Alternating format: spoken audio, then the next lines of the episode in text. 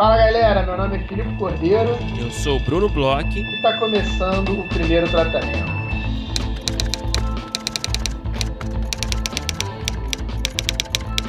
Fala, Bruno! Tudo bem? Senhor Filipe Cordeiro, eu estou muito bem, obrigado por perguntar como você está no dia de hoje. Bruno, eu tô ótimo, animado, tô aí vivendo uma das melhores fases do, de 4 em 4 anos. Eu sou um cara que ama Olimpíadas, então eu tô super animado aí pelas próximas duas semanas. Nada vai abalar a minha moral e minha felicidade que não seja devidamente consertado e afagado com madrugadas de ouro, bronze e prata de atletas desconhecidos no Japão, cara. Você deve estar se sentindo ali representado, né, pelo skate. Você que é um skatista de, é, de pernas cheias, não sei como é que eu posso dizer. Eu, eu sei que você é um, um surfista com tradição, tradição de família também, né? Você deve se sentir representado por aqueles caras, né? Cara, eu já, eu já tentei praticar esses esportes com não tanto sucesso assim, mas eu sou um uma pessoa que assiste assiduamente os dois, mais até o surf, para assistir mais até o surf, mas curti até mais de assistir o skate nas Olimpíadas. É, tô adorando, estamos ganhando medalha, tô, tô, eu fico. Eu vou contar um, uma curiosidade aqui. Uhum. Antigamente, numa outra vida, quando eu trabalhava no uhum. escritório de advocacia, eu tirei férias nas Olimpíadas de Londres para acompanhar as Olimpíadas de casa. Eu não Meu podia Deus. para Londres. Então eu tirei férias. Minha, eu lembro que minha chefe quase brigou comigo. Falou: Que isso, cara? Você vai tirar férias, você vai para Londres? Eu, porra, não, não vou conseguir ir para Londres, não tenho essa grana ainda para ir para Londres. E aí ela falou: ah, cara, para vir cá em casa, eu é. E fiquei em casa, algumas vezes em bares, porque em 2012, não sei se as pessoas se lembram, mas a gente podia ir pra rua assistir eventos em bares. E amei, cara, adoro Olimpíadas. Eu não conhecia essa sua faceta, né? Eu sei que você gosta de esporte e tal, mas eu não sabia que você era um fanático, né, dos Jogos Olímpicos, né? É novidade para mim, cara, é novidade. Eu não sei se eu me considero um fanático, assim, o ciclo olímpico eu cago, eu não vejo nada. É, vejo, vejo no, no, na minha vida, nos, em quatro, de quatro em quatro anos entre as Olimpíadas, eu vejo futebol e surf. É uma coisa que eu assisto de vez em quando no X Games ali. Mas na época das Olimpíadas, nossa, eu acho uma delícia. Adoro ver natação. Teve uma medalha linda de, de bronze aí na natação do Fernando Scheffer. Ah, eu vi, eu vi, eu vi. Eu pensei, Poxa, era o Scherer? Era o Scherer? Scheffer? Fernando Scherer com dois Fs. É, é o nome dele, é Fernando Scherer. Mas o destaque para você tem sido o, o, o, skate mesmo? Qual é, assim, o grande momento? Então, estamos bem no início, né? Mas por enquanto acho que o skate, né? Acho que a fadinha, a fadinha. aí. Difícil, difícil ganhar da, da, da habilidade e do carisma dessa menina aí de 13 anos é complicado, não tem muito. Mas eu curti muito o Ítalo, curti toda a história que envolveu Yasmin Medina e o fato dele ter ficado até sem medalha. Eu vou te falar que eu não achei tão ruim. E eu gosto muito do Ítalo, torço muito pelo Ítalo no circuito mundial, então também fiquei bem feliz. E agora tô acompanhando aí o resto, né? Vamos torcer aí. Eu, eu gosto, eu vou te confessar outra coisa também, né? Nas Olimpíadas eu gosto muito de esporte individual. Os esportes coletivos eu não acho tão maneiro. Você não, gosta de um handballzinho, de um voleibol? Pois é, eu prefiro mais um, um atletismo, uma natação é uma coisa ali que eu escolho um cara e torço por ele, vejo história. Pô, teve uma história magnífica do cara da Tunísia na natação, não sei se você viu. Um garoto que correu na raia 8, mesma raia do Fernando Scheffer, da Tunísia, né? Que é a pior raia que tem para correr, porque balança muito, você tá muito lá no canto. Ganhou é, a, a, a, medalha de ouro e ele mesmo não acreditava que ia ganhar, ele não levou o agasalho para poder subir no, Mentira. No, no pódio, você não viu isso? Ele, todo não. mundo lá de, de os, os agasalhos dos patrocinadores das seleções, ele com a camisa cinza, o shortinho Puta da natação e a medalha de ouro, porque nem ele mesmo acreditava, cara. Mas, olha, eu também, cara, eu tô assistindo bastante, é, eu tô não sei, eu gosto de ver esses esportes que a gente não vê com frequência, assim, não os esportes chatos, mas assim, eu gosto de ver um handballzinho. Tô gostando das nossas meninas. É, nossas meninas. Eu, eu, eu, assim, eu prefiro os, os individuais, mas eu assisto também. E as meninas são boas mesmo. Porra, são muito boas, cara, muito boas. E. E não sei, eu, eu prefiro esporte coletivo. Acho que essa é a nossa diferença. Você joga sozinho e eu jogo com um time, eu jogo junto e tal. Eu acho que a gente definiu bem aqui, né? Bom, acho que com essa alfinetada aqui a gente pode passar para o próximo assunto, Bruno, porque hoje a gente tem bastante coisa legal para falar aí. É, acho que a gente está aí num momento muito parecido com os primeiros episódios aí do ano. A gente chegou, vamos dizer, chegou um pouco mais da metade agora do ano, mas a gente está abrindo aí o segundo semestre. E com o segundo semestre a gente está com várias novidades no primeiro tratamento. A gente, nos últimos episódios, a gente tem falado: ah, vai ter novidade chegando, vai ter novidade chegando.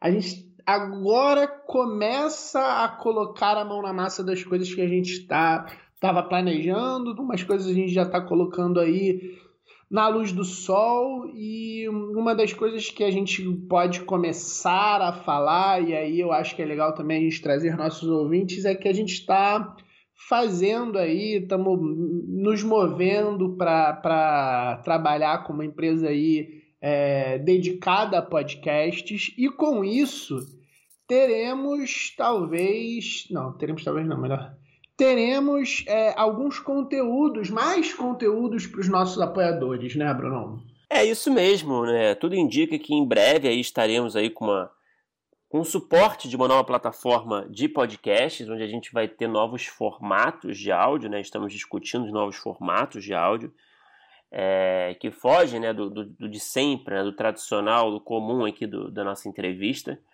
Então a gente queria aproveitar, né, Filipe, para lançar essa pergunta que a gente sempre faz para os nossos ouvintes e também para os nossos apoiadores, né? A gente sempre é, busca dicas de, de, conteúdo mesmo, né? De como a gente pode trazer novidades que comuniquem, que dialoguem com todo mundo, que atendam às demandas da galera, né? Então a gente queria abrir, né, essa conversa, né? O que, que você gostaria de escutar, né? Dentro desse, eu acho que tem ali um, tem quase um briefing, né? Dentro dessa coisa do áudio, né? O que, que você gostaria, que tipo de conteúdo você gostaria de escutar além da entrevista que a gente sempre faz? Será que você gostaria de ouvir, sei lá, um, é, um formato de áudio sobre algum filme, alguma série? É, ou talvez um outro tipo de conteúdo, de, de análise, enfim, a gente está meio que deixando tudo em aberto por enquanto, né? Mas eu acho que o ponto central é esse, né? Seria um formato de áudio, certo, Felipe? É, a gente, a gente sempre abre para esse tipo de pergunta, porque a gente, como alguns melhores artistas do que nós, a gente sabe que o bom é roubar as boas ideias do que quebrar a cabeça para tê-las, e nossos uhum. ouvintes já deram muitas boas ideias para gente.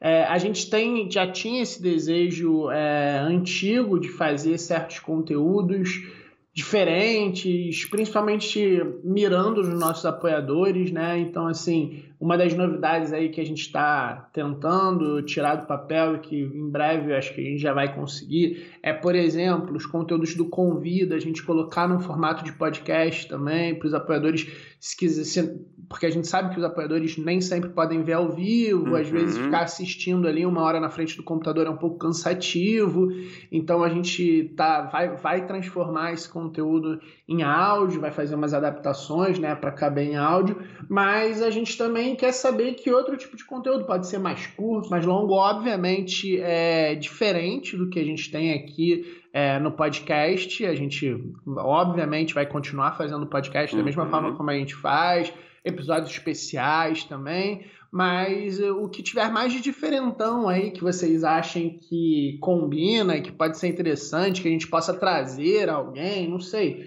De novo, céu é o limite. Nessa hora de pensar aqui, é, o céu é o limite. Depois a gente vai vendo o que, que dá para fazer ou não. Então podem aí é, enlouquecer e mandar para gente aí no primeiro tratamento podcast gmail.com ou pelas nossas redes sociais, né? Primeiro tratamento em tudo, Twitter, Facebook, Instagram, que a gente olha, a gente vai ficar de olho, bem de olho nessas ideias, porque a gente tem algumas, né? Estamos com as nossas ideias aí pipocando, mas tenho certeza que vocês podem pensar junto com a gente e, até melhor do que nós é, Lembrando que a própria rodada de negócios, né, que já fizemos aí duas edições aí de sucesso, essa ideia surgiu muito dessa conversa, né, com, com ouvintes e apoiadores, enfim. Então, é, a gente incentiva pra caramba, assim, é, nos ajudem a pensar né, em formatos que, que sejam, que combinem, que harmonizem com a sua, a sua hora de lavar a louça.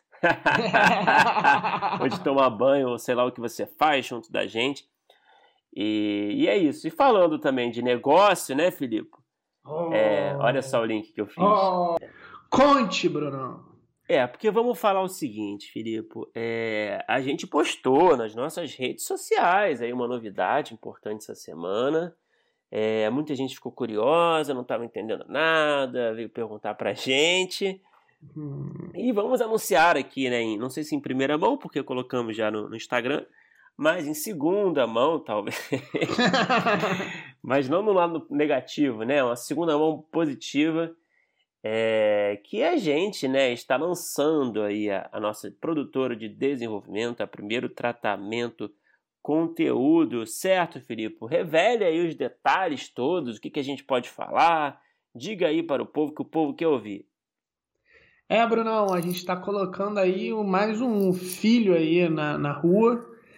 Fizemos aí uma seleção dos projetos nossos, meu e seu, passamos para algumas pessoas, falamos com algumas pessoas de mercado, alguns amigos, preparamos aí um verdadeiro catálogo. Estamos com alguns projetos que já estão andando é, até fora do audiovisual, de podcast, com alguns outros parceiros. Então a gente está dando esse mais espaço para nos tornarmos produtores também.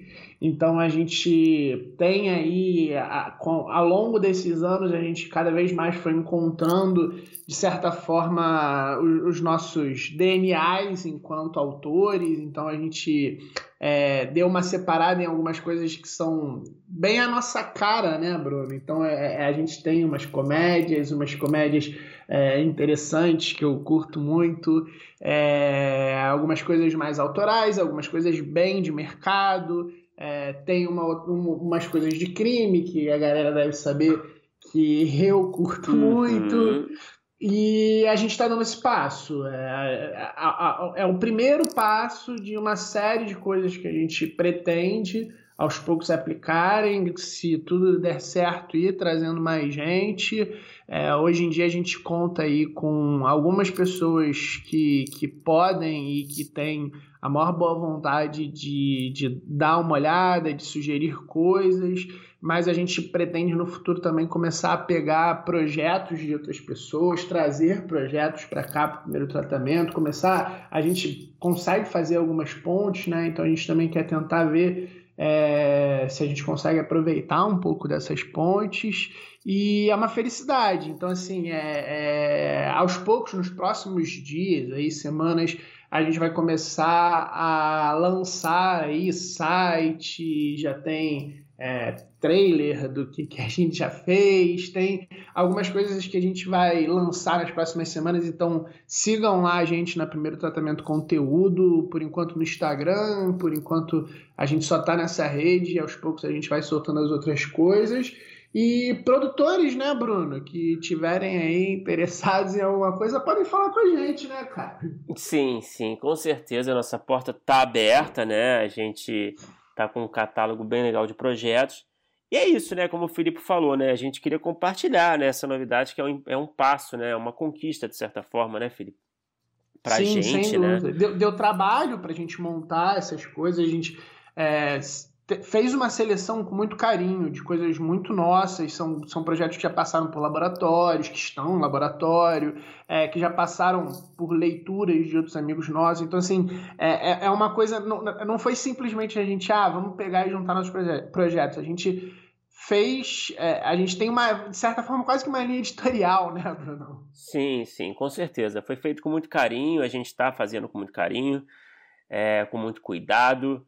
E é isso, assim, a gente queria compartilhar e também dizer, né, que o nosso objetivo é esse, né, de, de aproveitar toda a comunidade, né, que a gente construiu, né, com, junto de vocês, né, no primeiro tratamento, nesse tempo todo, os apoiadores, os ouvintes, enfim. Então o nosso plano é no futuro também, né, abraçar projetos aí de, é, de vocês também, né, enfim, e tentar construir junto, né, de outros parceiros aí, é, desenvolver ideias é, legais, né, e, enfim, é, ajudar, né, outros produtores, né, outros roteiristas a realizar seus projetos, enfim, é o nosso desejo.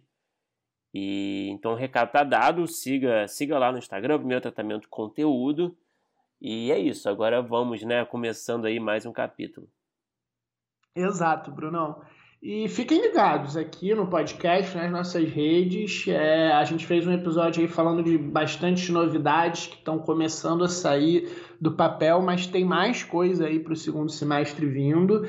A gente tá bem animado, a gente conseguiu é, parar um pouco para ver algumas coisas e agora a gente tá começando a colocar a mão na massa, estamos bem cansado até fazendo muita coisa, mas a gente está muito animado e agora vamos falar dos nossos é, convidados de hoje, né? A gente teve aí um papo com duas pessoas que têm uma, uma é, confluência aí criativa de praticamente uma. Eu fiquei impressionado durante a conversa. Dois caras que são criadores fantásticos. Sabe aqueles caras, Bruno, que saem naquelas revistas tipo Forbes? É, é. não sei quem para se olhar, fique ligado não sei quem.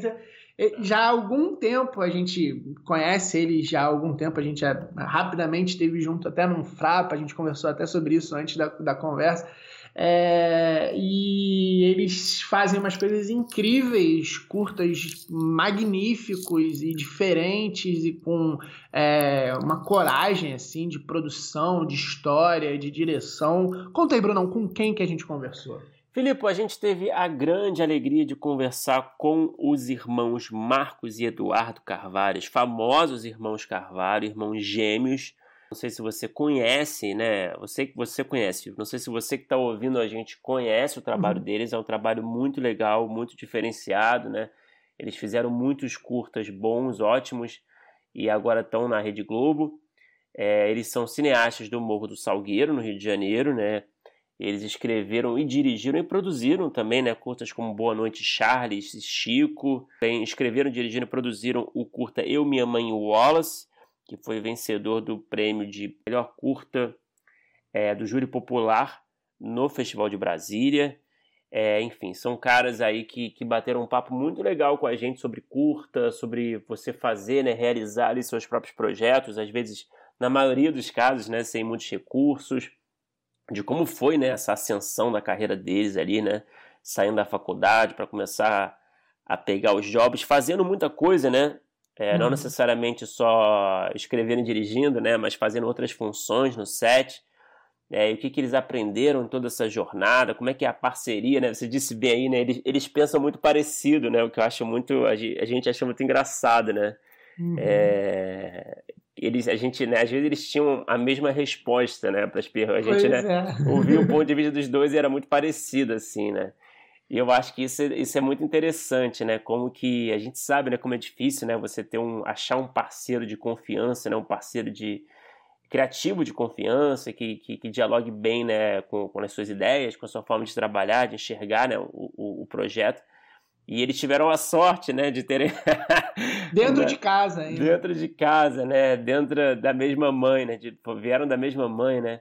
Então, enfim, foi um papo assim muito diferente, muito divertido. São caras muito gente boa, muito talentosos e tenho certeza que vocês vão gostar. Vamos ouvir que foi bom demais.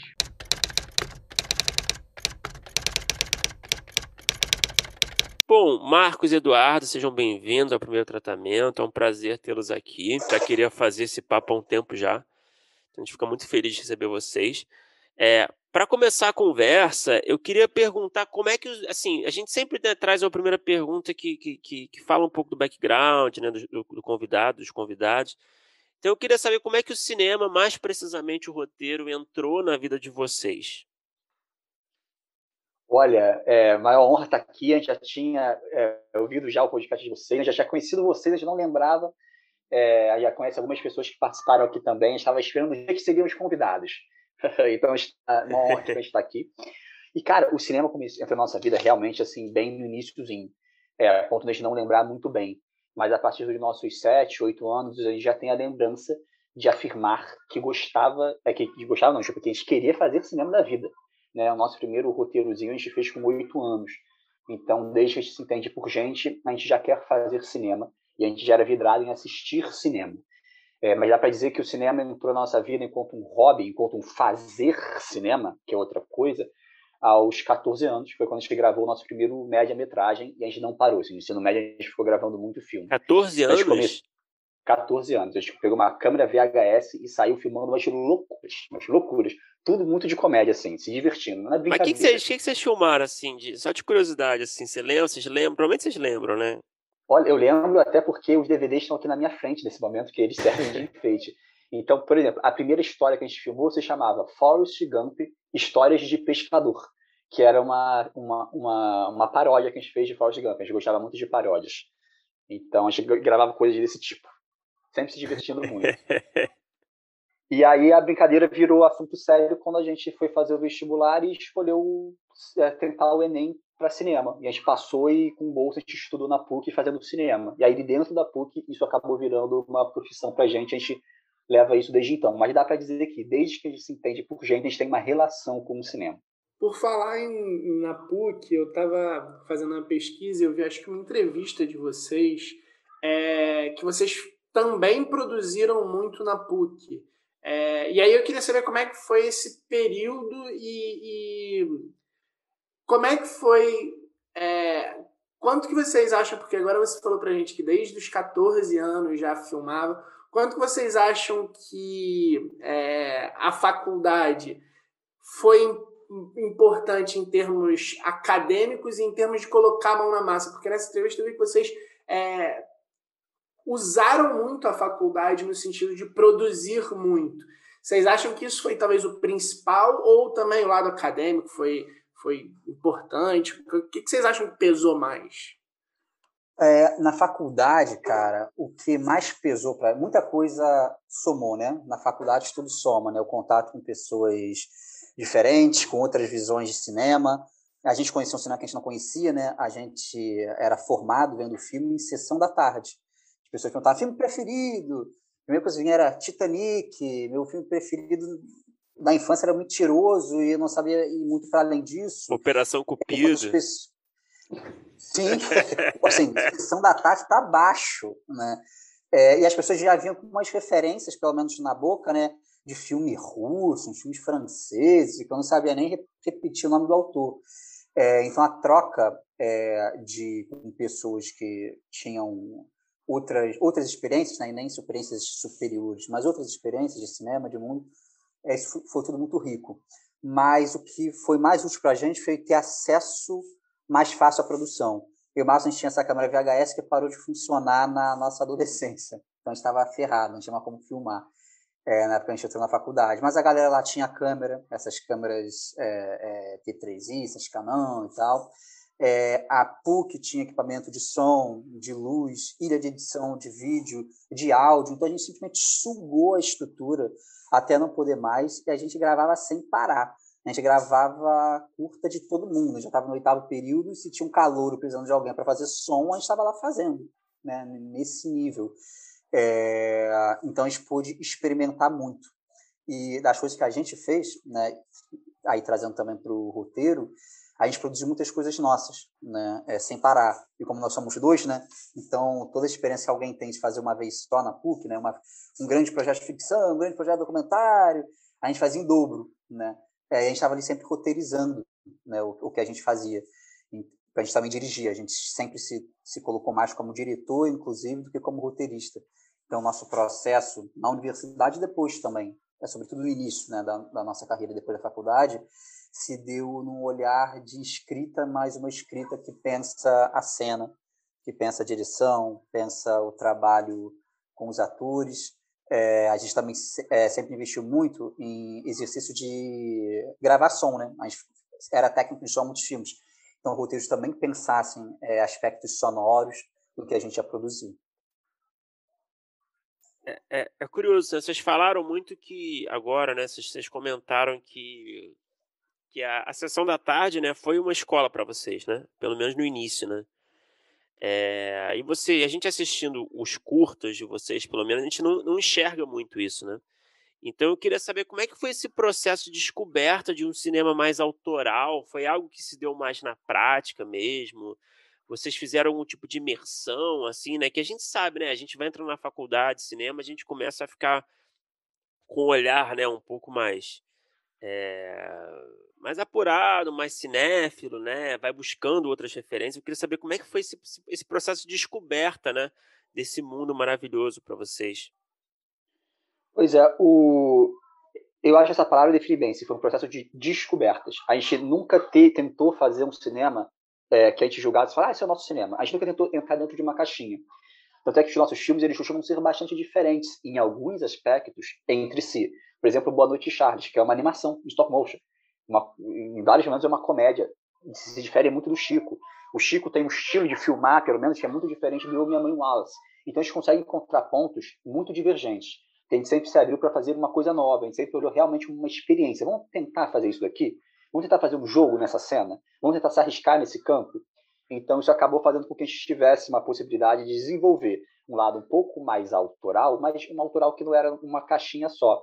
E eu acho que esse autoral é um pouco diferente do, do que a gente via na sessão da tarde, porque naturalmente a gente estava querendo fazer coisas um pouquinho mais, é, como posso dizer, é, um pouco mais sofisticadas, ali do ponto de vista narrativo, do ponto de vista da linguagem, porque a gente estava numa faculdade, a gente estava num lugar que se propõe a pensar, né, a refletir sobre fazer. E naturalmente saem é, alguns cursos que são naturalmente um pouquinho mais pensados. Né? É, então acho que reflete um pouco o nosso estágio do momento. Mas, óbvio, a gente não está nessa caixinha, a gente super poderia fazer amanhã uma sessão da tarde. É, eu imagino também que, né, claro, né, você vai fazer um curta, né, e as limitações de orçamento, de equipamento, de tudo, né, de produção, já direcionam o projeto também, né, para algo, né, um pouco um pouco mais com a nossa cara, né? Acho que tem isso também, né?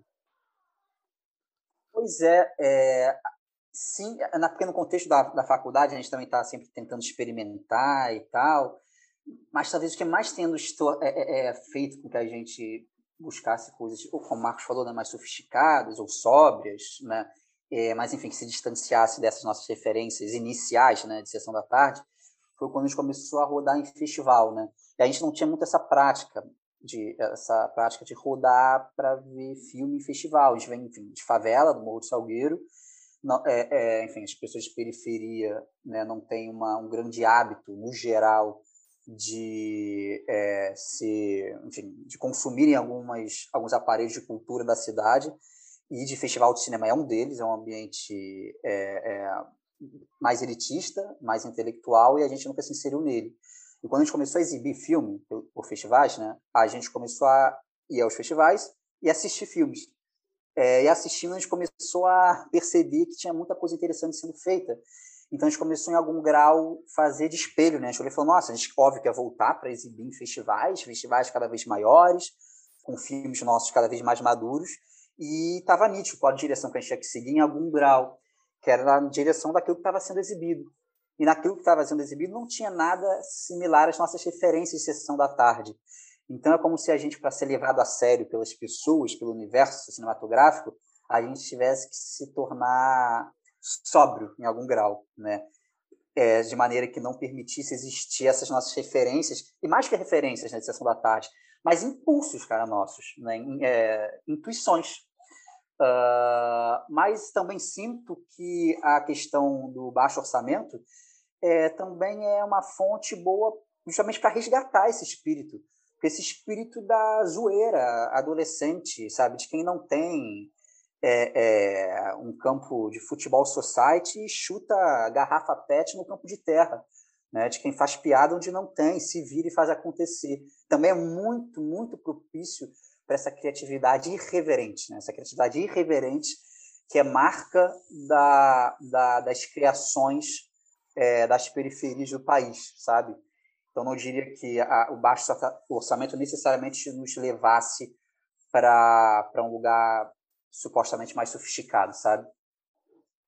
E um acréscimo também é que as nossas referências elas eram gringas, caras e de longa metragem, né? Óbvio que a gente poderia sugar um pouco disso, mas a gente é obrigado a buscar novas referências, porque a gente não vai fazer nada gringo, caro, é, como era é, o, o, que a gente viu. Então a gente precisava buscar o um novo. É um movimento natural de qualquer pessoa que queira produzir no Brasil.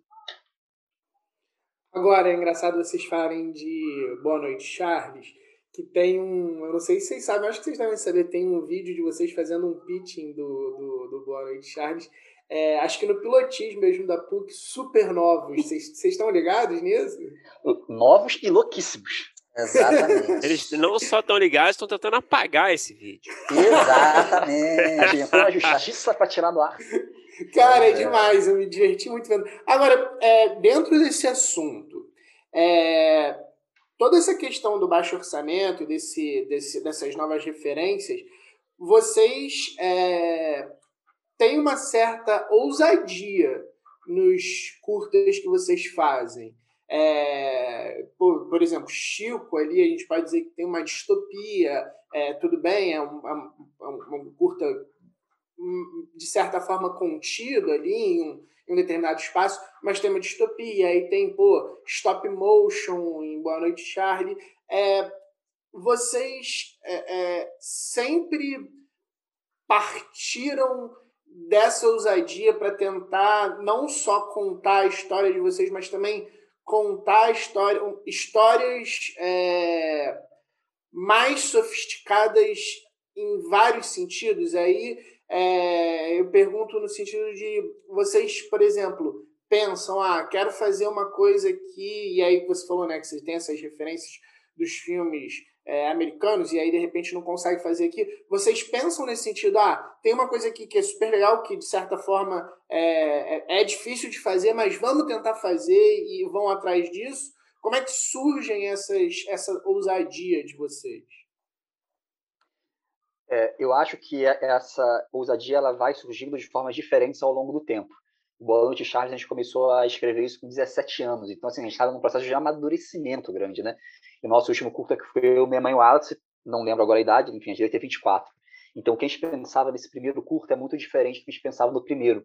Eu acho que no Boa Noite Charles, nosso primeiro impulso, você falou né, que tem algo forte, tem algo ousado, mas era algo forte, ousado num sentido um pouco mais efeitista, digamos assim, sabe? Ah, o, barato aqui vai ser o shop motion, o barato aqui vai ser uma loucura, né? Assim, é, é, é era a, a força estava um pouco mais no, no, nos efeitos da coisa. É claro que na montagem a gente descobriu outro curto, né? No caso do Chico, eu acho que tinha uma. Quando a gente pensou ali a história, a gente passava por um lugar muito. É, a gente enxergava que a força estava também nesse, nesse visual, nesse lugar distópico, ou seja, a distopia enquanto força. Quando a gente foi pensar o Mamãe Watts, a gente tentava pensar a força já nas relações entre esses personagens. Então, acho que conforme a gente foi avançando com o tempo, a gente foi pensando de forma diferente. Hoje, eu acho que a gente não pensaria um filme a partir de ah, uma distopia. Ou ah, um stop motion com os personagens que eles loucamente fazem isso ou aquilo. A gente busca, hoje, acho que a força em outros lugares. Porque com o tempo a gente foi descobrindo outros potenciais, outras ferramentas que o cinema nos possibilitaria trabalhar. Tipo o quê? Você pensa em, em quais lugares? Oh, no Eu, Minha Mãe e o Alice, por exemplo, a gente partiu da seguinte proposta: vamos fazer uma cena onde a gente vai colocar dois personagens que supostamente ocupam um lugar específico de opressão no mundo, como o homem negro e a mulher negra, e vamos colocar isso em xeque. A gente partiu daí. Assim surgiu, surgiu como uma, uma concepção de uma cena, sobretudo sobre os jogos de poder que um personagem joga contra outro na cena. A gente queria fazer esse exercício, a gente queria curtir essa cena, né? sem pretensão de ser maravilhoso ou o quê? Curtir essa cena. No, no Boa Noite Charles era outra coisa. A gente realmente queria o efeito, a gente queria fogos de artifício em cena, né? metaforicamente falando. Hoje eu acho que a gente pensa um pouco mais assim, no, é, em revelar o personagem através de sutilezas, através de silêncios. No Chico, por exemplo, a gente não trabalhou tão bem os silêncios. O Eduardo sempre fala isso. No Minha Mãe Wallace, a gente, a gente atacou muito mais os silêncios, porque a gente percebia que a força também estava ali.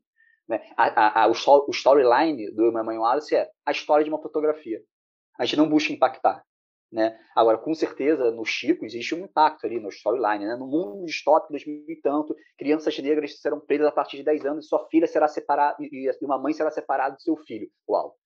Então, gente, acho que a gente, com o tempo, assim, e nas conversas que o Eduardo tem isso muito claramente, a gente mudou o nosso foco de ataque é, ao pensar de onde vem a principal força de uma história. E como que o, o, o, assim, a gente pode usar esses esses curtas até como referência, né, para facilitar, é, como é que os roteiros de vocês costumam se transformar ao longo das filmagens? Existe alguma transformação maior assim? É, não sei se vocês costumam ensaiar com os atores, transformação em termos de cena, de diálogos, qualquer coisa assim.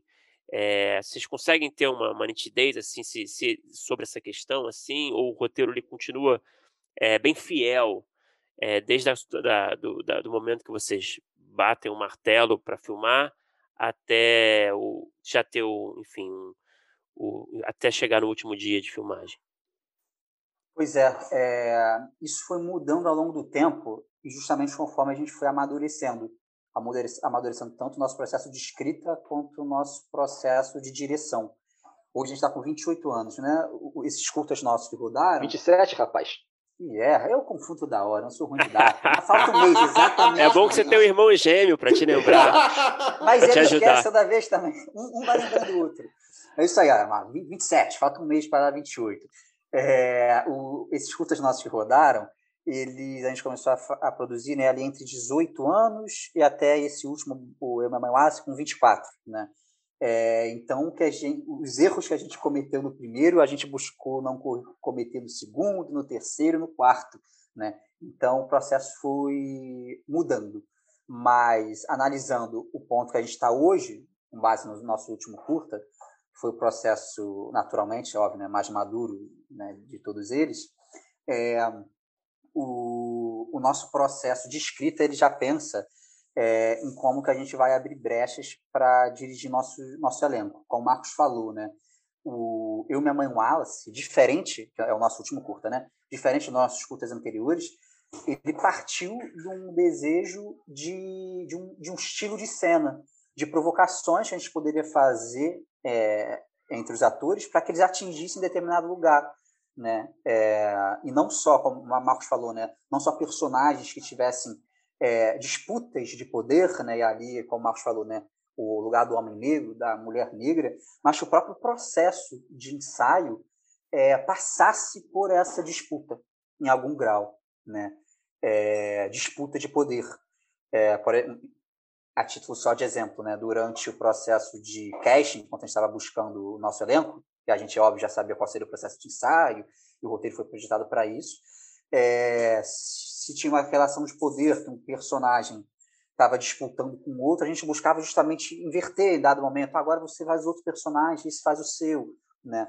É, justamente para ver até onde os atores conseguem brincar e se valer de, de elementos que dão ou tiram o poder de um sobre o outro para ir construir a cena. Então, quando a gente escreveu esse roteiro do Boa Noite Chaves, a gente já, já escreveu pensando em dar material para esses atores construírem a cena. Óbvio, com lacunas também. O texto em si tinha, era cheio de lacuna, dramática, que ia ser. O cerne, óbvio, não, né? O cerne estava lá. Mas cheio de lacuna que seria construído justamente na relação que os atores é, desenvolveriam entre si, que, óbvio, a gente guiaria uh, no set. E, óbvio, nós, com o olhar das lacunas que a gente deixou propositalmente no roteiro, a gente ia conduzindo eles justamente a ponto de, de, suprir as lacunas que a gente propositalmente deixou pelo caminho, né? É, e construindo assim, digamos assim, o, o roteiro final, né? Ou a, a, o nó final da história, da trama e de todas as relações dramáticas na em cena. A gente, antes de começar a entrevista, a gente estava batendo um papo com, com, com o Marcos, principalmente, depois com o Eduardo. E aí, é, eu notei uma coisa que também veio aqui numa das respostas, e aí eu queria saber um pouco mais, que vocês falam muitas vezes em curtir é, a cena, o projeto. E aí eu queria saber como é que é, surgem é, as ideias do que vocês pretendem trabalhar, ainda mais nesse processo em quatro mãos, é, irmãos que a gente sabe que, beleza, tem uma certa química ali, se conhecem bem, mas eu imagino também que deve ter um, um, um, certo conflito. Eu queria saber como é que é, é o início, como é que costuma ser o início, assim, as primeiras ideias, o que, que vocês. É, o, o que, que move vocês? Ah, isso aqui, beleza, vale a pena, porque eu imagino que vocês devem ter 300 milhões de ideias, os dois, e aí devem chegar em uma que trabalham juntos. Como é que funciona tudo isso? Olha, até hoje, posso dizer que foi até hoje, não sei se o futuro vai mudar, mas até hoje foi extremamente fácil e simples. Né? Nós vivemos juntos sempre debaixo do mesmo quarto, a gente passou a morar, a morar em casas separadas há dois anos. Nós estudamos praticamente nas mesmas escolas, passamos por quase tudo junto na vida, então a gente tem uma afinidade muito grande.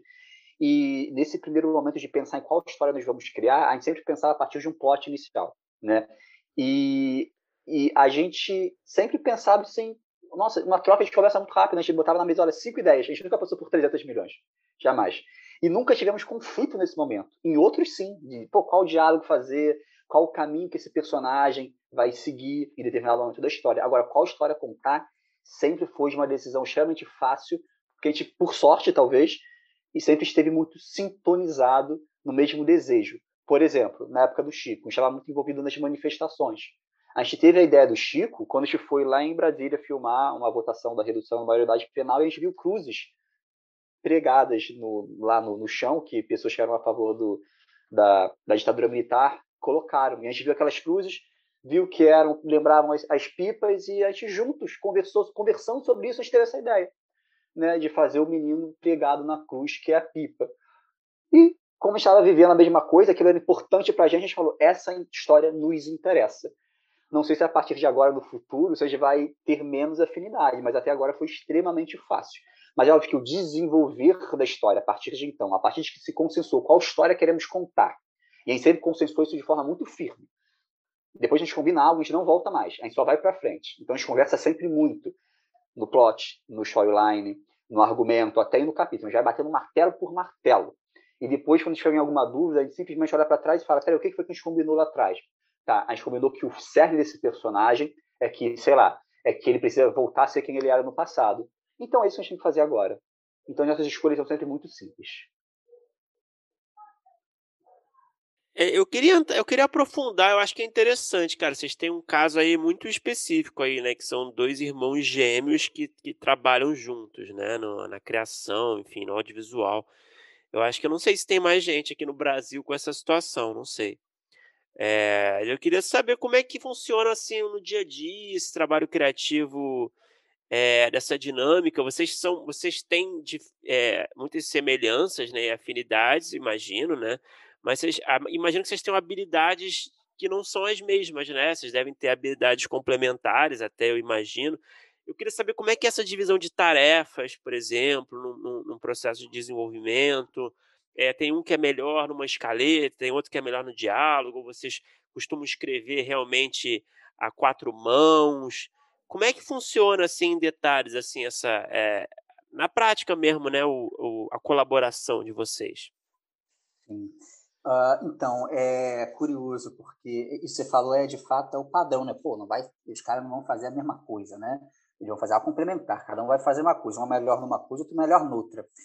É, mas a gente acaba tendo qualidades, é, habilidades, melhor dizendo, muito semelhantes. Óbvio que a gente consegue ver algum esti um estilo um pouco diferente do outro, que vai ser em algum grau complementar.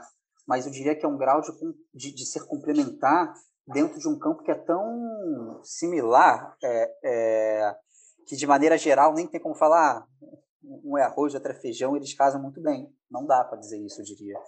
É, por exemplo, e, e, sendo mais concreto do, do processo para ser claro, é, e retomando um ponto de uma primeira pergunta. Eu Marcos, quando a gente era pequeno, a gente, a gente brincava de boneco, né? E quando a gente brincava de boneco, a gente não brincava só de boneco, a gente brincava de série, a gente brincava de novela. Então era sempre uma história. Então a gente foi aprendendo a contar a mesma história com oito anos, né? E não naquela que a gente falava, vamos escrever uma história. Não, enquanto a gente estava brincando de boneco. Ou seja, durante, sei lá, seis horas do dia da criança é, a gente foi se afinando na forma de conseguir contar a história e acaba dessa forma que em algum grau, óbvio, para além da infância, né, também na, na, na, vida profissional, de tanto que a gente conversa, como o Marcos falou, né, para bater justamente todos os pontos, todos os cernes, todos os, os pontos de partida, todos, todas as premissas da história, para que a gente possa caminhar junto. Né? A gente tem muito disso, né? Se, se a gente está contando a mesma história, a gente precisa estar tudo consensuado para poder contar junto. Né? É, mesmo que alguém queira X ou Y, a gente entender qual vai ser. Né? E a gente vai junto. Nesse processo é tanta coisa que a gente conversa que visões que eu tenho, ou intuições que eu tenho, ou até formas é, é, mais estruturais, mais é, esquemáticas que eu possa seguir, a gente vai compartilhando. Então, em termos de conhecimento, assim dizendo, é, é quase impossível, eu diria, que eu tenha um que o Marcos não tenha, porque a gente teve que conversar para chegar em qualquer ponto. Né? E até em termos de estilo, é impossível que a gente não troque, porque isso, né, é, quando você vai fazer Hoje está trabalhando no projeto que a gente tem é, uma equipe maior, para além da gente escrevendo com a gente. A gente vai sugando das outras pessoas, as outras pessoas vão, de alguma forma, entrando na gente. Né? O estilo delas escreverem, a linguagem delas. Né? É... Eu e o Márcio, sempre fiz isso junto. O que eu tinha, suguei dele, porque é, é, eu tinha, ele sugou de mim. Então, acaba que a gente termina num campo muito próximo de entender o, o, gente, o audiovisual, sabe, de ver uh, o, roteiro, é, de trabalhar também. E de caminhos, né? Os caminhos, os artifícios que a gente vai encontrar para contar determinada história. Às vezes, por exemplo, está fazendo análise de texto, é incrível, né? Porque é, acaba de ler uma cena, eu tenho uma opinião para dar. Ele vai dar, é, é a mesma. Né? Por vezes, óbvio que não é o tempo inteiro, mas por vezes. É, justamente porque a gente já se afinou muito. Ou Gente, seja, eu tô com muita inveja da, da parceria de vocês. pois é, é, é, é, é osmose né, que vai rolando ao longo do tempo. É, por exemplo, escaleta. A gente abre escaleta, cada um abre uma cena. Depois a gente bate para ver o que cada um fez, se algum, alguém tem algo a acrescentar no do outro. E assim vai. Mas raramente a gente tem algo a acrescentar, algo a mudar, por exemplo, do cerne. Um, porque a gente já consensuou antes qual caminho que a gente seguiria. E dois, porque a gente sabe qual é o caminho que a gente, que a gente curte enquanto dupla, né? para ir tocando. Então a gente acaba não tendo muitos problemas nesse sentido. E o último exemplo para fechar, desculpa me estender nessa resposta, não, claro. foi no set do Eu, Mamãe Wallace. É, a gente dirige os atores né? no set, enfim, sempre rolam situações é, imprevisíveis que você tem que dar conta. Aí um ator chega para você e fala: pô, vem cá, o que eu faço aqui? Você tem que dar conta. Fala, ah, faça, siga nessa linha. É, mas enquanto isso, o outro, né? Se eu estou falando com um ator X, o Marcos está em outro campo, pode ser que ele não esteja par do que está tá rolando aqui. Depois a gente gravou o último filme, a diretora de arte, que é roteirista, inclusive, a, a Cleissa, ela, a Cleissa Regina, ela veio comentar que era impressionante, porque no set ela falava um negócio com o Marcos. Aí daqui a 20 minutos ela vinha falar comigo, achando que eu não estava ciente, eu estava, mas eu não participei da conversa. Simplesmente porque eu estava seguindo na mesma direção. Né? Ela falou, gente, como pode? Como vocês se comunicaram se vocês nem falaram nesse meio tempo? A resposta que o Marcos deu anteriormente, que a gente já conversou tanto sobre quais são os desejos desse, de, de, contar essa história, a forma que a gente quer contar, se chegar na hora e falar assim, putz, ferrou, é, tá rolando um batidão na casa do vizinho e a gente não vai conseguir mais fazer essa, esse determinado diálogo aqui lá embaixo, porque vai ferrar o som direto. Qual caminho seguir? A gente já tem uma intuição muito grande qual caminho seguir, porque a gente já conversou. E aí, se a resposta está lá atrás, a gente já conversou, tende a resposta ser, ser coincidente. Pô, realmente é um difícil de ver isso, né? Não rola uma Agora... porradaria de vez em quando, não, gente? não. O, e eu até acrescentaria uma coisa do que o Eduardo falou, que é o seguinte, que ele falou uma palavra muito importante, é o consenso. É, na pergunta de vocês, vocês até falam assim, pô, será que não tem alguém que é melhor ali, alguém que é melhor assado? Eu acho que pode ter um dia, uma semana, que alguém está melhor em algo, por exemplo. Pô, tal, tal semana eu estou melhor no diálogo, varia, né? enfim, o Cristiano Ronaldo é melhor do que o Aloysio Chulapa, mas é óbvio que se a gente for comparar o pior jogo do, do, do Cristiano Ronaldo e o melhor do Aloysio Chulapa, o Aloysio Chulapa vai ter ido melhor. Isso que é o bom do consenso, porque quando a gente disseca uma ideia, a gente vai tirar o que tem de melhor dela. Então, independente se o Eduardo abriu um diálogo de uma cena, ele mandou bem pra caralho, eu posso olhar um diálogo e falar, cara, vamos conversar sobre isso? É que ele pode melhorar. Então, geralmente, no primeiro tratamento de qualquer coisa que eu e o Eduardo a gente faça, às vezes vale como um segundo ou terceiro tratamento se eu estivesse falando sozinho. Porque eu obrigo o Eduardo, e o Eduardo me obriga a, a seguinte resposta: Por que, que o personagem fez isso? Você tem que me responder. E a gente não sai daqui enquanto a gente não responde. E a obrigação de responder essa pergunta faz com que a gente entenda o texto. E o texto melhora. E é muito normal que no primeiro tratamento, às vezes, a gente escreva coisas que a gente não sabe nem o que escreveu. E a gente, e a gente percebe que o personagem jamais faria aquilo. o Eduardo a gente não costuma enfrentar muito isso no, na, no final do primeiro tratamento, porque a gente se provoca nesse sentido. Isso faz também com que o nosso processo seja mais dentro do que o normal. Porque a gente, a gente tem muitas conversas, muitos consensos que a gente precisa tirar para ir verdadeiramente juntos em dupla. Mas o texto ganha. Eu acrescentaria também que essa coisa que você falou da porradaria, né? No geral, é, galera, artistas de forma geral, que vem de baixo, né? seja o cara que vai fazer cinema, ou seja o, o músico, ele tem poucas chances para para fazer uma parada boa, né? É, e quando ele tem uma chance, fazer uma parada boa não, fazer algo, né? Desenvolver sua arte, é, sendo bom sendo ruim. É, e quando ele rola a chance de fazer, é, acaba rolando muito disso, né? Do, do ego de todo, todo ser humano surgir e ele torcer muito pelo momento do aplauso. Na faculdade isso é muito comum, né? A pessoa nunca gravou nada na vida. Enquanto ele vai, quando a pessoa vai gravar, ela já se imagina recebendo o Oscar, tem um discurso pronto, né? É, porque está sendo muito divertido, quase que fazer essa brincadeira, que é ser o artista, né? É, e nesse momento, quando você está com o ego muito na mesa, é que a porradaria costuma estancar, né? Que é um ego contra o outro, né? É, é, é, é as pessoas às vezes nem debatem ideias, parece que as pessoas debatem a si próprias. Eu, mais teve o privilégio, contudo, de brincar disso, como eu falei, brincar de boneco, de criar história, novela, era filme mesmo, né? era temporada. É, é, de, tivemos o privilégio de, na adolescência, filmar pra caramba. Então, a gente teve, já teve a época da porradaria, já teve a época de estancar, né? onde a, a, a disputa era eu quero fazer isso porque isso é legal, eu quero fazer isso.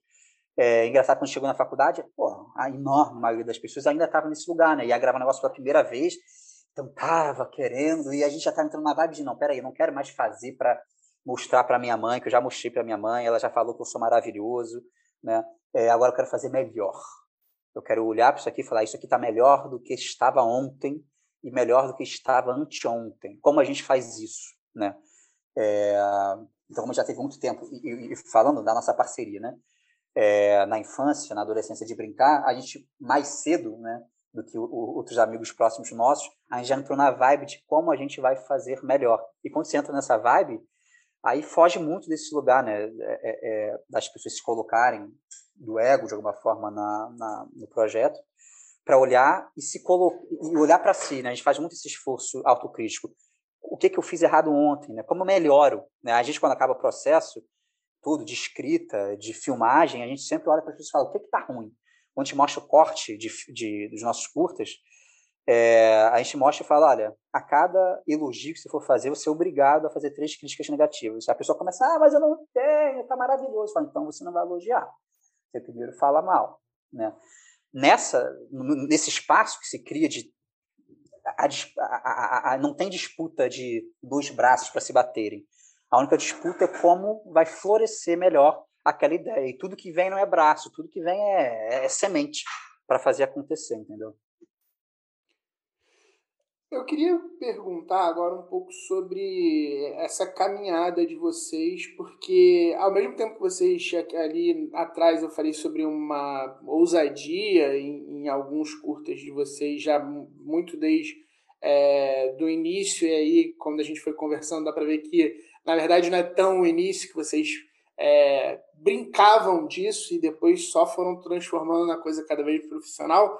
Mas eu acho que tem uma, uma outra ousadia aí, que é a ousadia do realizador. Né? Vocês dois é, fizeram, e, e, e, não sei se tem mais outros projetos de, curtas, mas muitos curtas, e a gente sabe como é que é, como é que é dispendioso em termos de tempo, de dinheiro, de saúde. E aí, é, eu lembro que no Frapa que a gente se conheceu, já, já vocês já tinham uma, uma carreira, vamos dizer assim, é, por conta dos curtos. As pessoas que, que quando a gente estava é, lá no Frapa, já vinham falar, pô, conhecem os irmãos Carvalho, eles fazem uns curtas super diferentes, tal, é, vocês já estavam em mesa. Como é que foi essa, é, esse caminho, essa escolha por ir por esse lugar de se tornarem realizadores? É, vocês indicam fazer isso? Como é que vocês conversam com roteiristas que estão começando, que estão pensando em seguir esses caminhos? Vocês acham que é por aí? Tem que meter a mão, tem que sair fazendo? É, sofreram mais, sofreram menos? Como é que vocês veem essa caminhada? É, é essa caminhada ela foi, no nosso ponto de vista, meio meteórica, assim, porque a gente não esperava ela. A gente fez o Boa Charles mais que nossos amigos na faculdade. E quando a gente fez o Chico, que foi nosso primeiro filme que ganhou o prêmio mais longe, né, que foi premiado em Brasília, inclusive com direção, prêmio de direção, a gente não tinha a menor pretensão de mandar isso para um festival, a gente nunca tinha ido para um festival. Né? Então, assim, a gente nunca teve esse, esse objetivo. Mas como que a gente conseguiu criar essa carreira sem ter esse objetivo? Levando o trabalho muito a sério. E isso a gente sempre foi muito rigoroso no nosso trabalho. Né? Todo mundo que sempre nos conheceu testemunhou isso. Né? É, a gente é muito sério. E, e, acho que esse é o caminho que eu indicaria, sabe? É, levar a sério a necessidade de experimentar, levar a sério a necessidade de tentar e errar, e não tem problema em errar, sabe? Levar a sério a necessidade de você estudar os próprios erros. Geralmente, quase, Eduardo, a gente tem, a gente já conversou assim, por horas e horas a fio sobre os nossos erros. A gente tem até uma, como se fala, uma aula que a gente dá sobre os erros que a gente tem em curta nossa que não funcionou para a gente é muito importante estudar os erros. E o Chico, ele, a gente tem a consciência clara de que todos os acertos que a gente cometeu no Chico foi devido aos erros que a gente cometeu no projeto anterior. E todos os acertos que a gente cometeu no Memória foram graças ao erro que a gente cometeu no Chico. Então, esse rigor com o próprio trabalho, eu acho que foi o que acabou consolidando a nossa carreira, coisa que a gente nem esperava. E acho que é o que, se eu fosse indicar para alguém comissão, eu também indicaria, e é o que, é, e é o que eu costumo indicar. Sobretudo, reconhecer os próprios erros, ser autocrítico, não adianta a gente ser roteirista de tapinha nas costas, né? Chega aquele amigo e pergunta, tá bom, oh, tá maravilhoso, porque isso a gente ouve de qualquer esquina, e a sensação que dá é que todo mundo é muito genial, e ninguém é. Eu e o Eduardo nunca nos consideramos. A gente realmente acha que os nossos acertos, quando eles ocorrem, são fruto de muito suor ali, de ficar, de ficar tentando encontrar ele. E passam outros vários. Eu e o Eduardo, a gente tem esse combinado, que a gente não pode fazer um trabalho sem a gente não parar, depois dele pronto, e encontrar os erros. Porque senão a gente vai ficar naquele, naquela suposta crença falsa de que o nosso trabalho ele é perfeito. E a gente não evolui, a gente não amadurece. E acho que o que eu e o Eduardo a gente conseguiu trilhar de positivo foi graças a, a, a esses, a, esses é, é, essas ideias que a gente tinha, esse pé no chão que a gente sempre teve. E a seriedade em levar o trabalho. E entender isso como trabalho. Por mais que a gente fale que a gente vai brincar, por mais que a gente fale que a gente vai propor uma cena para curtir, a gente vai trabalhar e levar isso muito a sério. Senão a coisa não sai do papel. E acrescentaria isso somente algo que a gente sempre fala, né? E sempre a gente fala, engraçado que rolam reações de sério é, para roteiristas é, iniciantes, né? Que você, falou. A gente fala, cara, vai dirigir.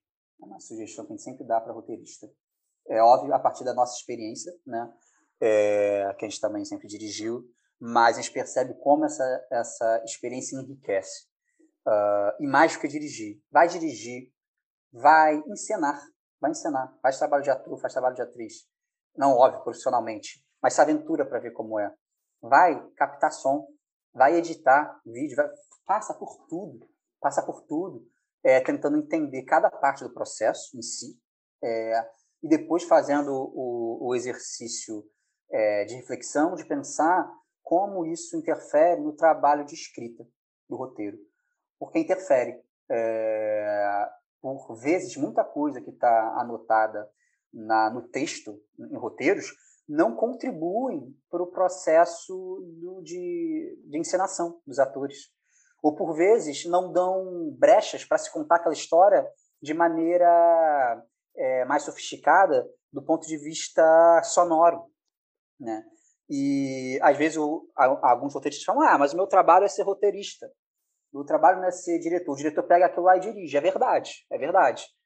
Mas você sabendo que você vai passar essa bola, né, é melhor. A gente faz metáfora de futebol, porque a gente adora fazer metáfora de futebol. As pessoas fazem pouco no meio cinematográfico, mas a gente adora, a gente adora trazer. O cara que tem um cara que dá o passe, né, que faz assistência, o cara que faz o gol. Você pode dar a bola, e o, ah, o cara é um craque, ele vai pegar a bola e vai chutar. Ou você pode fazer o seu trabalho simplesmente melhor, que é, cara, ele vai fazer o gol, tudo bem, mas eu vou dar um passe preciso, que ele vai fazer um golaço com aquele passe que eu, com aquele passe que eu vou dar. Então façamos isso, porque é, por mais que o que está escrito no, no, no, roteiro não vá, óbvio, atrapalhar necessariamente né, o trabalho de som ou de quem quer que seja da direção, com certeza pode potencializar. E quando a coisa é pensada em conjunto, né, e como o roteiro não é feito para acabar em si, ele é feito para acabar na tela né, é, e acabar no público, é, quando a coisa é feita considerando é, que o processo é maior do que só o roteiro, só há ganho a ter, não há nenhuma perda. Ah, o passe tem que chegar redondo, né? Para usar aqui também, que eu quero, eu quero brincar também de, de metáfora de futebol. é, é, eu queria aproveitar agora que o, o trabalho de vocês é, aborda muito né, a vida na periferia, a vida em comunidade, né?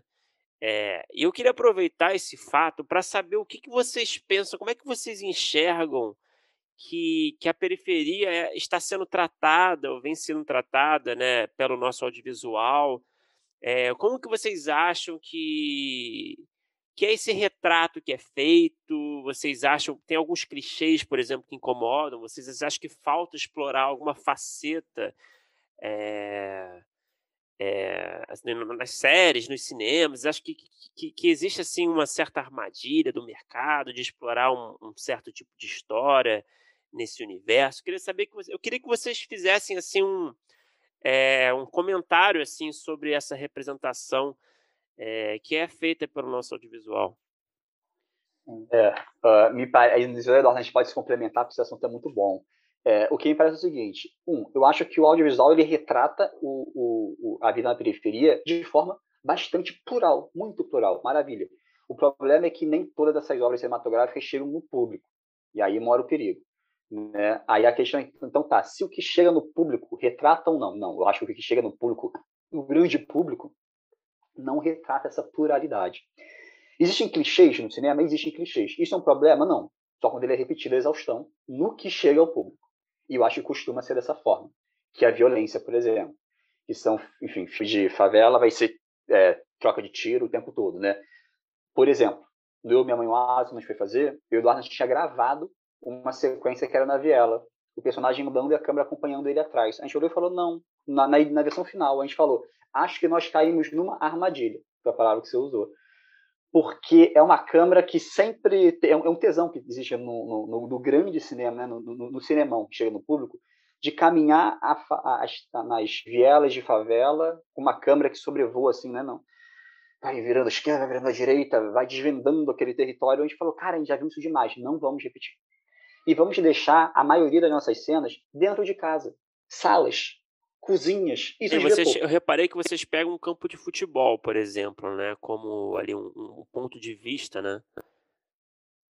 Exato, exatamente. Que é a um, nossa única cena externa que a gente tem, é, que é naquele campo. É, justamente para tirar, cara, vamos mostrar um drama interno, de dentro de casa. Né? É, então, nesse sentido, eu acho que existe uma visão pouco plural e, portanto, acaba virando uma repre, um retrato reducionista é, do que a vida na periferia. Mas eu acho também que não é um problema a gente mostrar o tiroteio, não. Eu acho que vai ter muita gente que vai falar, não, não, não é para mostrar o tiroteio, acho que é para mostrar tudo. Né? Pô, não vamos mostrar o, o, o, o, o, negro morrendo, ou não vamos mostrar o negro bandido, só vamos mostrar o negro estudante. Eu acho que tudo isso existe, e tudo isso a gente tem que ver, tudo isso tem que ser feito. Mas o que não adianta é que só chegue no grande público um tipo de obra. Então as pessoas que fazem a obra para o grande público é que tem que ter essa responsabilidade. Eu acho que, ah, só para, desculpa, só fazer um comentário, eu acho que existe um certo fetiche, né, do mercado, né?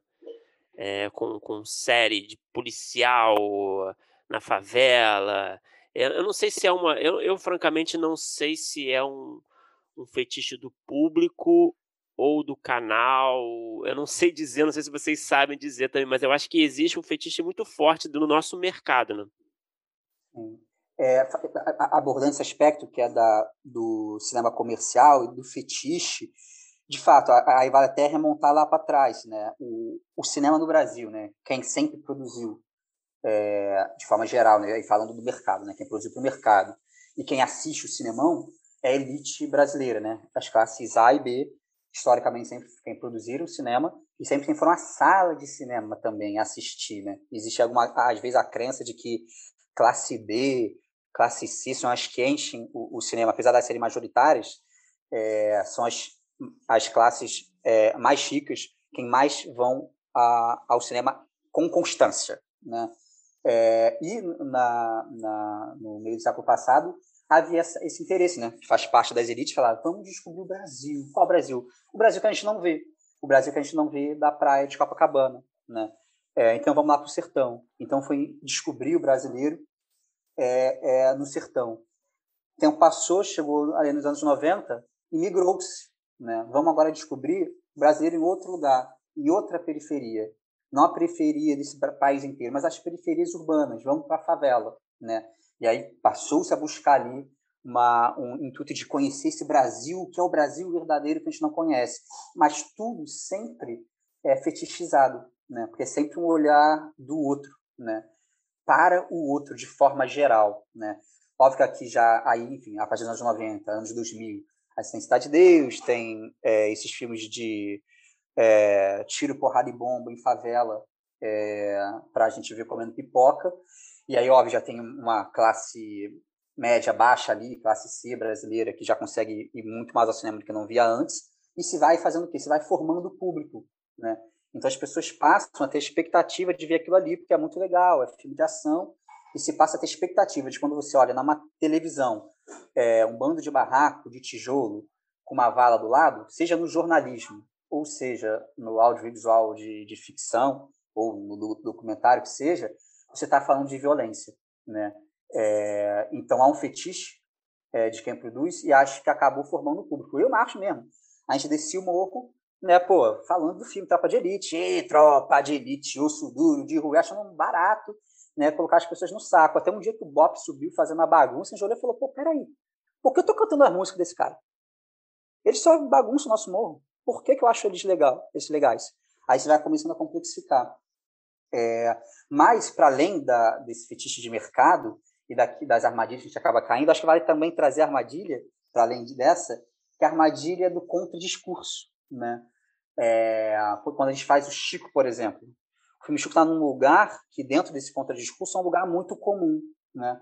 É um lugar que tem, é, apesar de, enfim, um menino jovem ali, né, o Chico quer ter algumas complexidades ali e tal, mas de forma geral são personagens é, mais positivados do que complexos, né? São realidades. Quando a gente aborda a realidade, né? A gente aborda a realidade é, é, em algum grau colocando a perversidade né, do outro, no caso, ou do Estado, né, é, é, enfim, no caso do Chico, no Estado, e a gente, o nós, acaba num lugar é, relativo, em algum grau maniqueísta, é, um pouco mais santificado. Né? O contradiscurso cai muito nesse lugar, e acho que é uma armadilha que se tem hoje. É, a gente acha que precisa também conseguir construir filmes, aí filmes de mais baixo orçamento e tal, que se colocam num lugar de filme militante, filme político, que é fazer um contradiscurso, a gente também tem a capacidade e a habilidade de abordar a complexidade que é a realidade brasileira, que é muito complexa e não cabe é, em, em, caixinhas maniqueístas. A gente às vezes também cai nesses lugares. A gente teve há pouco tempo conversando com o Michel Carvalho, que inclusive falou muito bem de vocês e não é parente de vocês. A gente trabalha é... com ele. Pois é. E, e uma coisa que a gente estava conversando com ele, ele até deu uma palestra aqui para os nossos apoiadores, é, sobre as, as representatividades nas histórias e histórias com outros pontos de vista. Então ele falava com a gente, por exemplo, sobre uma aula que ele estava dando, e aí estavam falando sobre diversos projetos, e uma é, aluna trans conversou com ele, poxa, eu não me vejo em nenhum desses projetos, são todos muito sobre sofrimento, sair do armário, existem outras é, camadas da minha vida que eu não vejo é, aí representadas em nenhum desses projetos. E aí eu queria perguntar para vocês que vêm desse lugar, trabalham bastante nesse lugar de periferia, como é que vocês estão vendo é, hoje em dia as histórias e o futuro das histórias? Porque é, vocês hoje em dia estão na Globo, é, imagino que diversas pessoas chegam até vocês com é, projetos ou convites, etc. Como é que vocês têm visto é, essa pluralidade indo às telas? É, vocês acham que a gente está num movimento bom? Vocês acham que é, ainda tem muito a percorrer? É, vocês procuram esse, essas outras visões em novos projetos? Como é que vocês veem hoje em dia esse lado particular de vocês mesmo? Eu acho que sim, acho que a gente tem muito a percorrer. Eu acho que a gente consegue ver, eu pessoalmente, enquanto roteirista, eu vejo um atrás das câmeras, né, no debate que eu tenho com as pessoas, é, nos impulsos que a gente tem às vezes é, para abrir uma cena ou para contar uma história, ou no que eu ouço de pessoas relatando, eu vejo mais, eu vejo essa transformação mais como um como algo que ainda é virado que algo que está na tela. É como se fosse um filme que está sendo escrito e que não foi exibido ainda. É claro que a gente tem alguns casos, né? A gente vai ter de, de histórias bacanas, de sentido, de representatividade e tal, mas eu acho que a gente precisa de muito mais. E eu digo isso porque eu realmente não acredito muito, assim, de que a gente precisa de uma história bem contada. Eu acho que a gente precisa, assim, ser capaz de olhar e ver uma gama de histórias bem contadas, sabe? Inclusive, histórias mal contadas, sabe? Mas tentativas. E isso a gente está muito longe de conseguir. E eu realmente acredito que a gente precisa de um mosaico. Só nesse momento que a gente vai ter de forma bem representada, por exemplo, o negro, o periférico ou qualquer outro grupo. Porque essas pessoas, como elas são plurais, né, as periferias elas são plurais, é impossível que uma, duas ou três obras ou cinco obras sejam suficientes para é, criar a pluralidade que não foi vista ao longo de cinco décadas na TV ou no cinema. Então, naturalmente, no início desse movimento, a gente não vai ficar ainda satisfeito em olhar para a tela e falar que legal, mas provavelmente só no meio dele. Mas sim, eu acredito que isso está vindo. E acredito também que existe uma vontade do mercado hoje, por diversas razões, que essa representatividade, que essa representatividade seja vista nas telas. Então, acho que o, o, eu acho que o cheiro é bom, acho que a promessa é boa. Eu estaria, portanto, otimista. É, complementando é, com o que o Marcos falou, só colocaria que sobre essa vontade do mercado existe e ele falou, né, é isso, está na tela.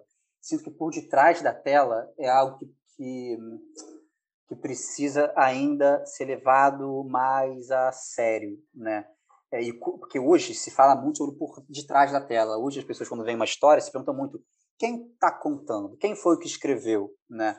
É, então sinto que quando rolam grandes é, é, movimentos do mercado de também buscar essa pluralidade por detrás da tela, ela não sempre, tá? Mas por muitas vezes busca a própria divulgação disso, porque sabe que hoje o frente da tela é... sabe que o bastidor foi descortinado, é isso.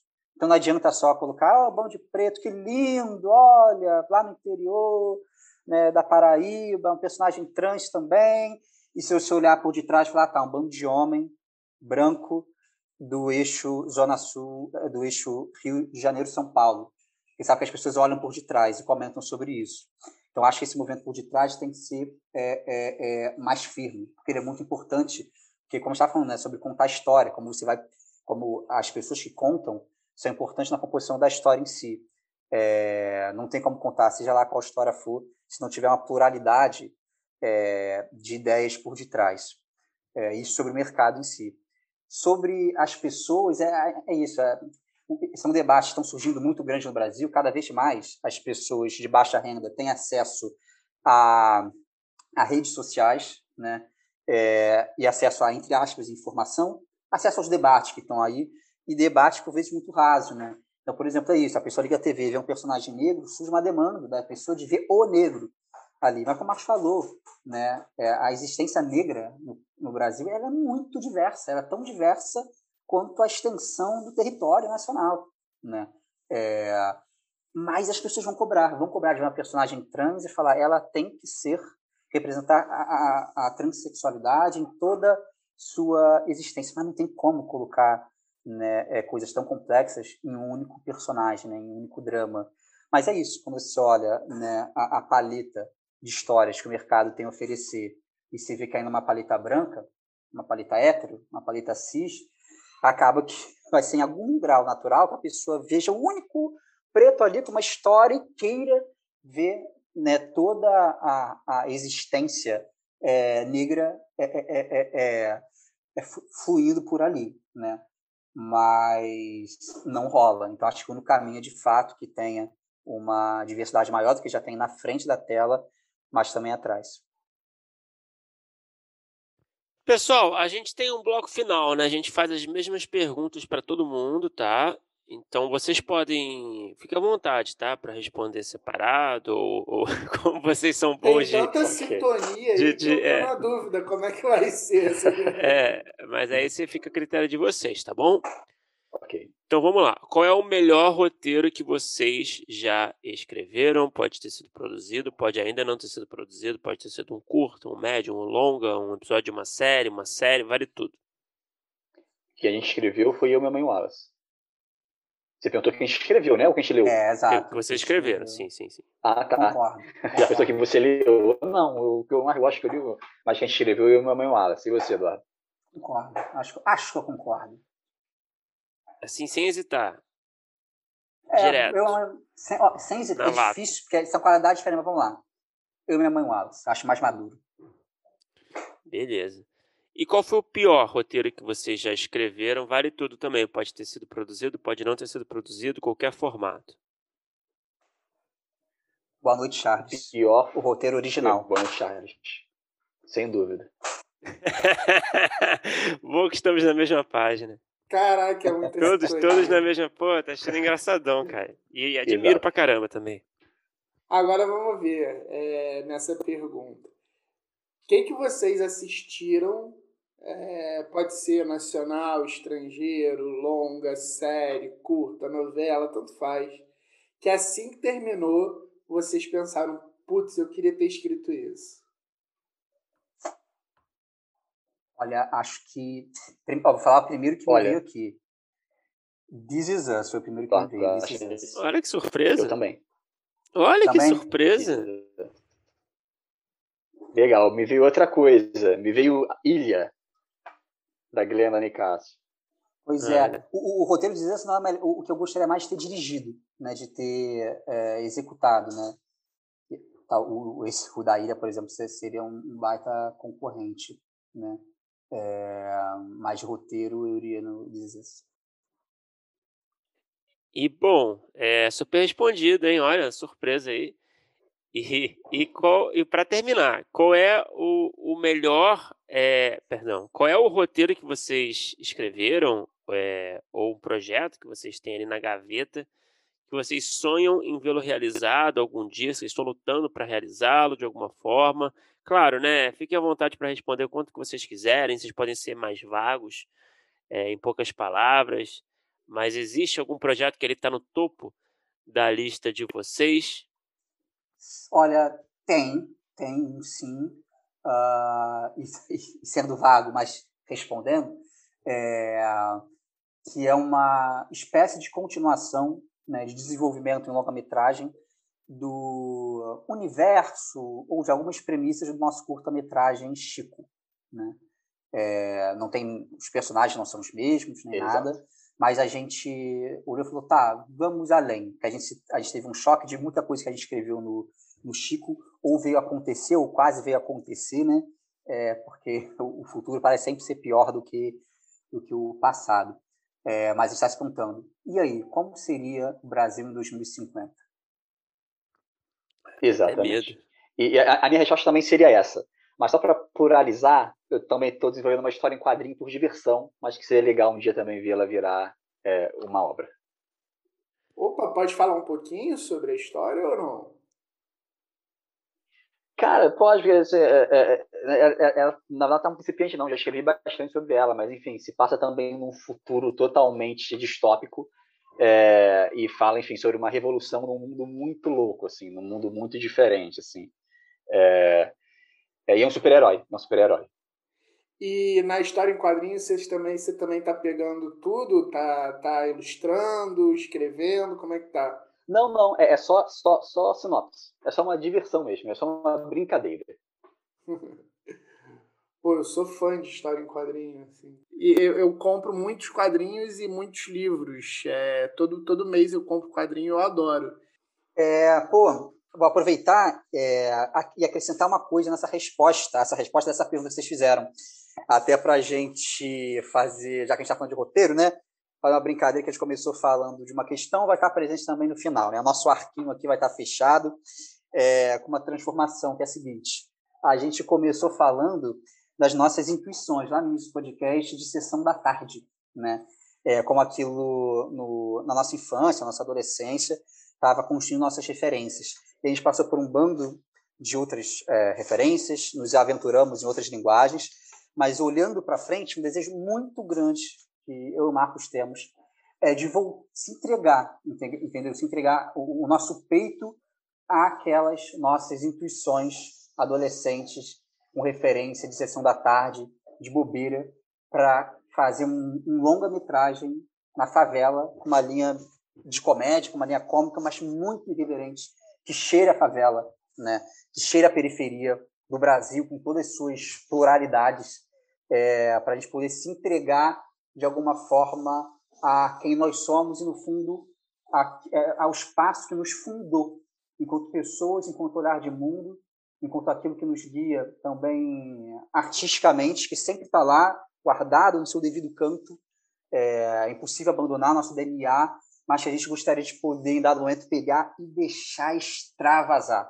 Para a gente poder sentar com, também depois para assistir com a galera com o olhar de um adolescente, com o olhar de quem não teve um, um, sua, sua jornada no cinema formada de maneira tão complexa por tantos cinemas é, é, diversos, mas se entregar para ver comendo uma pipoquinha, comendo uma pizzazinha e um guaranazinho como um adolescente. Pô, demais. demais. Nossa, porra, demais, demais. Bela, belo encerramento, cara. Belo encerramento. Pô, então, tomara que depois que, que depois de uns anos que já tenha saído, que a gente já tenha assistido esse filme, esteja eternizado aqui no podcast para as pessoas irem lá no YouTube, ver aquele primeiro pitch, ver o segundo pitch e ver o conjunto Exato. da obra. Primeiro tratamento lançou primeiro. pessoal, porra, muito obrigado, hein, pela conversa. Adorei. Pô, a gente agradece. Pô. Valeu.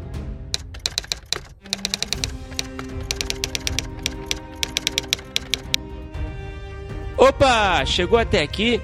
Muito obrigado por escutar. Não se esqueça de assinar o feed do primeiro tratamento no seu agregador de podcast favorito. Comentários, sugestões ou em busca de consultoria para o seu roteiro? Mande um e-mail para primeirotratamentopodcast.gmail.com que responderemos assim que puder. Já ouviu falar da nossa campanha no Apoia-se? Ganhe recompensas exclusivas e nos ajude a continuar entrevistando nossos roteiristas favoritos. É só entrar em apoia.se barra primeiro tratamento e se tornar um apoiador. Muito obrigado novamente e até o próximo episódio.